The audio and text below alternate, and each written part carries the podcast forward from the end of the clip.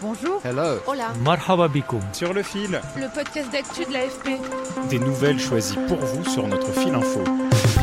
Alors que la Colombie essaie de lutter contre l'omniprésence du narcotrafic et une consommation de drogue en pleine expansion, certains usagers veulent rendre cette consommation un peu moins risquée en s'assurant que la drogue qu'ils comptent prendre est pure.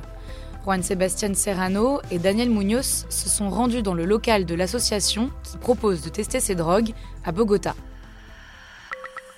Sur le fil. L'association Echele Cabeza a obtenu l'autorisation de tester la composition de petites quantités de drogue, acide, LSD ou cocaïne, à Bogota et dans d'autres grandes villes colombiennes. Dans le milieu festif, on appelle ça le testing. L'objectif, s'assurer que les pilules et autres poudres ne sont pas coupées avec d'autres substances. Parmi les fêtards adeptes du testing, il y a Brian Ramirez, 24 ans.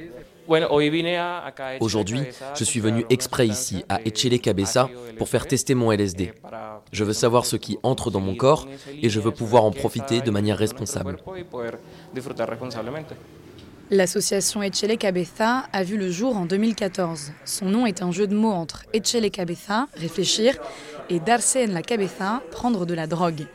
Elle vise à promouvoir ce qu'elle affirme être une consommation responsable, en évitant les mauvaises expériences, comme c'est arrivé à Matteo Pineda.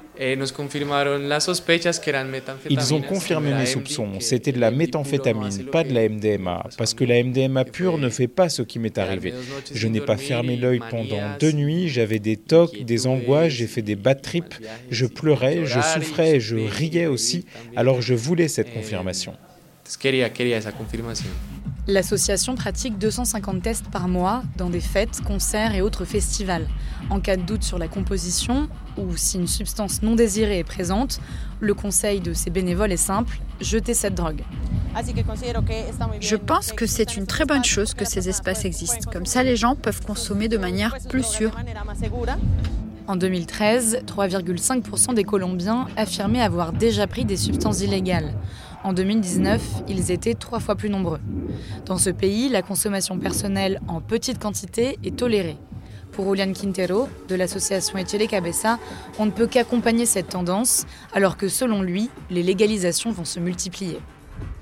Ce que nous faisons, c'est préparer la société à un monde où les drogues sont réglementées. Et c'est ce qui va se passer dans les dix prochaines années. La marijuana sera réglementée, l'ecstasy sera réglementée et la cocaïne sera réglementée. En Colombie, l'un des premiers exportateurs mondiaux de cocaïne, les trafiquants ont désormais développé un marché intérieur. Les drogues de synthèse comme l'ecstasy gagnent également du terrain. Mais les médecins alertent sur ces analyses. Les tests ne détectent pas toutes les substances chimiques, comme ceux qui sont contenus dans des produits de nettoyage ou des pesticides, qui peuvent même entraîner des crises cardiaques ou des lésions cérébrales. Et bien sûr, ces tests n'évitent pas les conséquences néfastes de l'addiction sur les consommateurs. Sur le fil revient demain. Merci de nous avoir écoutés et bonne journée.